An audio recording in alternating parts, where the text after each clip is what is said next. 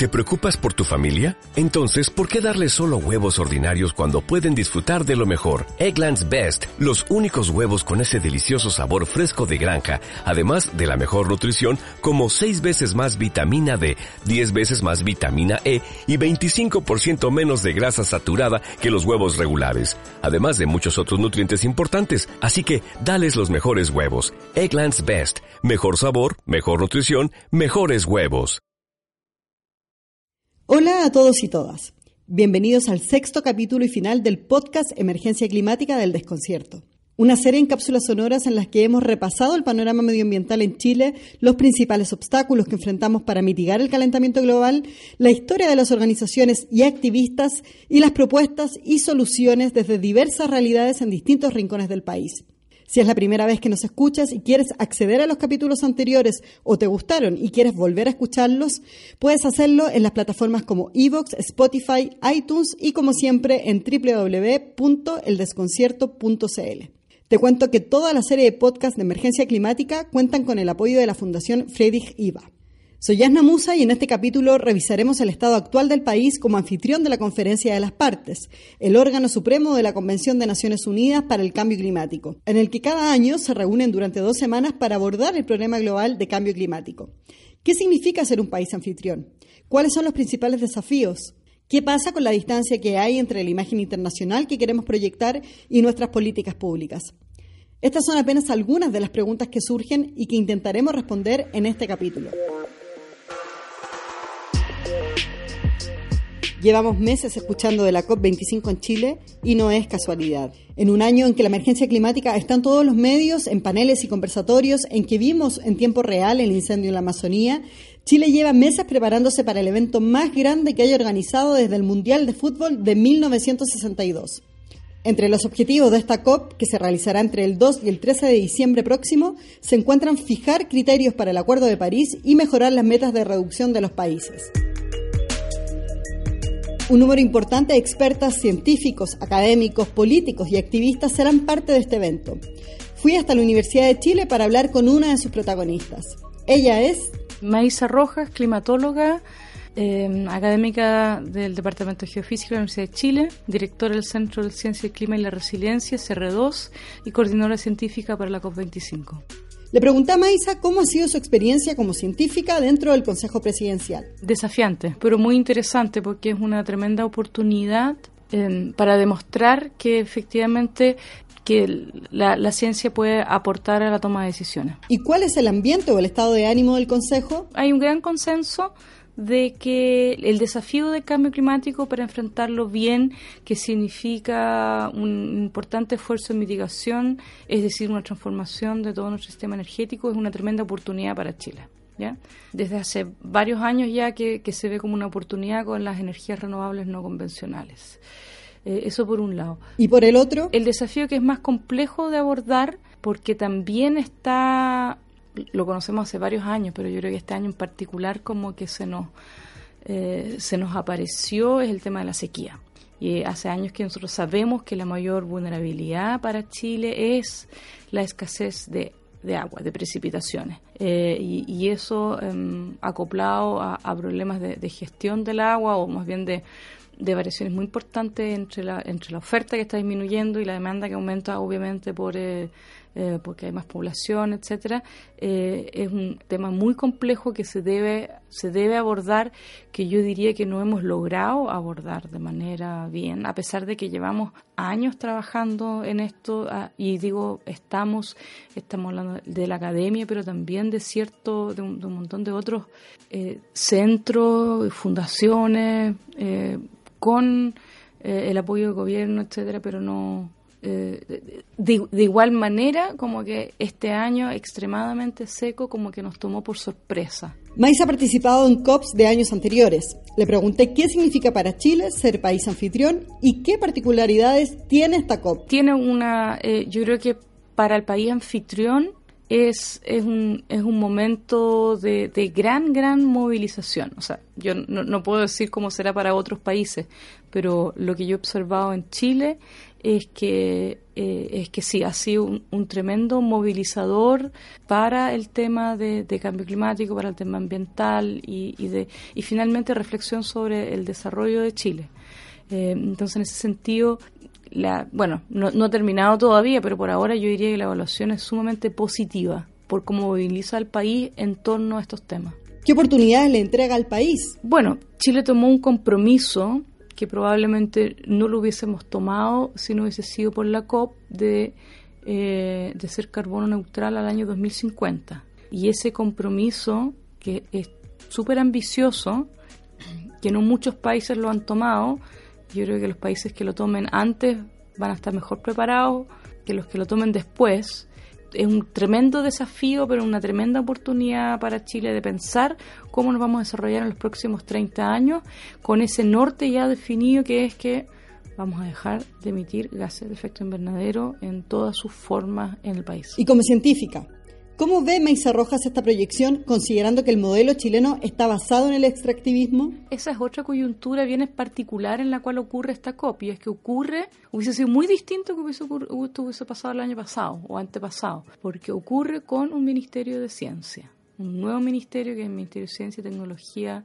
Conocimiento e Innovación. Y por lo tanto el presidente puede llamar al Ministerio de Ciencia a participar en la organización de la COP y el Ministerio de Ciencia puede convocar a sus científicos a que aporten con contenido. El año pasado eso no hubiese ocurrido porque no hubiésemos tenido. Entonces es una, es una manera de relacionarse entre con, con el Estado que es completamente distinto, es un, hay un antes y un después. ¿Qué expectativas están puestas en esta COP? Es que la expectativa, bueno, hay, hay distintos niveles. Hay está el tema de la COP misma, ¿verdad? Que tiene una agenda, que tiene que ir avanzando y en ese sentido hay un objetivo específico que es terminar con lo que se llama el libro de, de reglas para la implementación del Acuerdo París, que comienza a implementarse de hecho el próximo año y que por lo tanto es como el último momento que tenemos antes de en la cual los países se pueden eh, este año y el próximo se pueden comprometer a nuevos compromisos que sean más ambiciosos en línea con lo que nos está exigiendo la ciencia.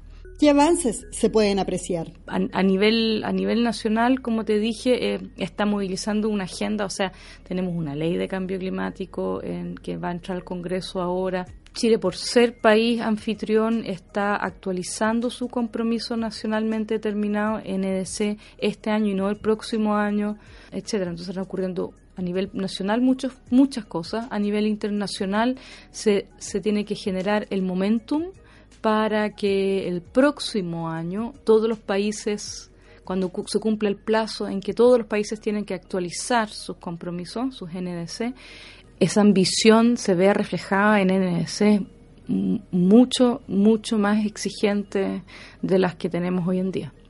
La ambición del gobierno se vio reflejada en el discurso del presidente Sebastián Piñera a principios de septiembre, cuando lanzó oficialmente la llamada Agenda Ciudadana de la COP25. La COP25 plantea metas muy exigentes y ambiciosas, pero Chile tiene la tranquilidad de que no solamente está llamando al resto de los países a hacer un gran esfuerzo, Chile ya lo está haciendo.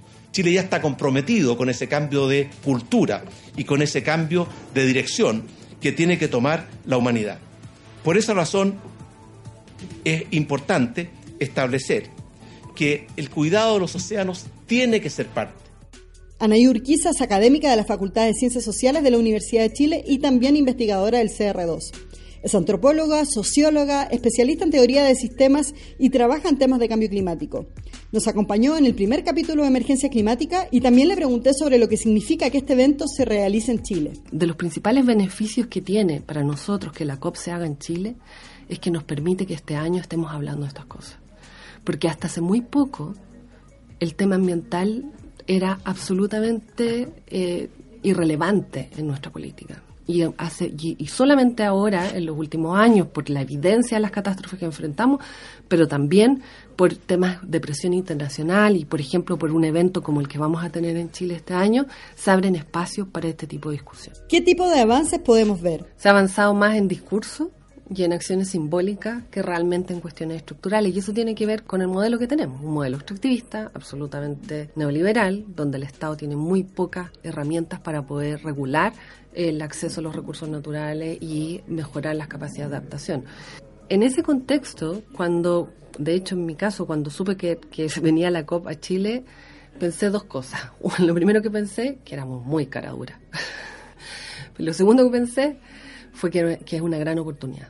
Es una gran oportunidad porque nos pone en el escenario.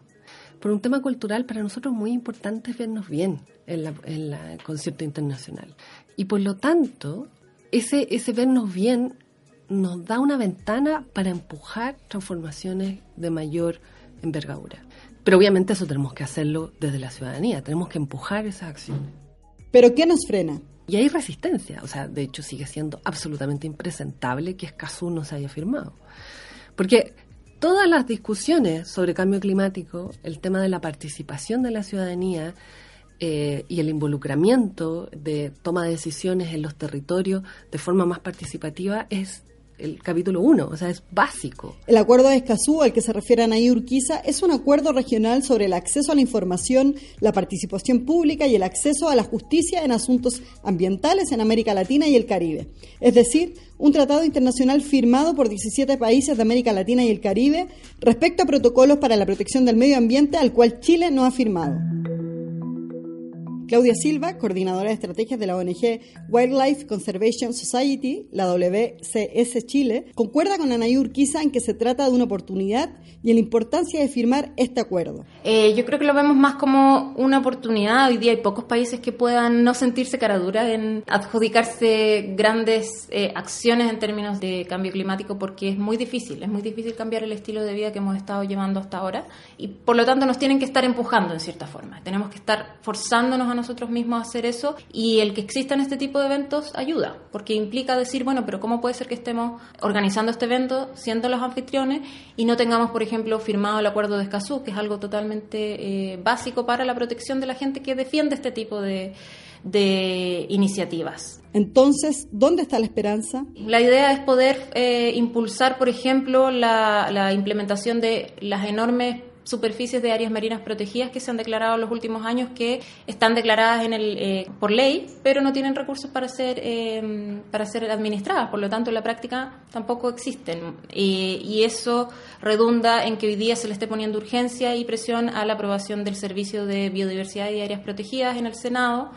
Y para eso, en realidad, siempre lo más importante es la presión ciudadana. Como sabemos, si no hay presión ciudadana, en realidad no pasa mucho. Para nosotros, en todo caso que se esté hablando en el Senado, en las radios, en las redes sociales del valor de la naturaleza es, es sin duda algo que nos alegra y nos llena de optimismo todavía.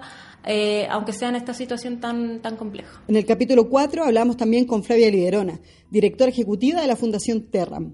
Flavia es crítica con la posición del gobierno y la llamada Agenda Ciudadana de la COP. Lo que el presidente presentó en Cerrillo no es una agenda ciudadana. Lo que el presidente presentó es una agenda de eventos asociados a la COP25, que es bien distinto. O sea, el gobierno ha hecho un, una alianza con FIS para organizar eventos eh, donde van a haber eh, artistas, eh, van a haber ferias, van a haber oradores, que es una forma, es la forma que eligió este gobierno para instalar el tema cambio climático.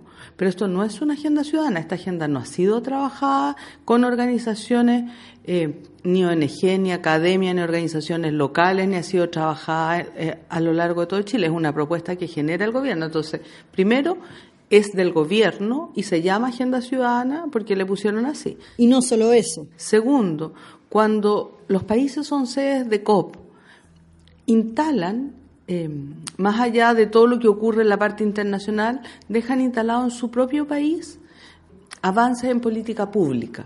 ¿ya? Y eso no está pasando, eh, no ha pasado hasta aquí, y yo diría que eso es lo que nosotros esperaríamos las organizaciones ciudadanas, que a lo mejor el presidente Piñera llamara agenda ciudadana, el decir, mira, vamos a trabajar el, la, el drama que existe con la sequía y los problemas de abastecimiento para gente que hoy día está con camiones aljibe. Vamos a terminar con la zona de sacrificio, pero con una agenda concreta de trabajo.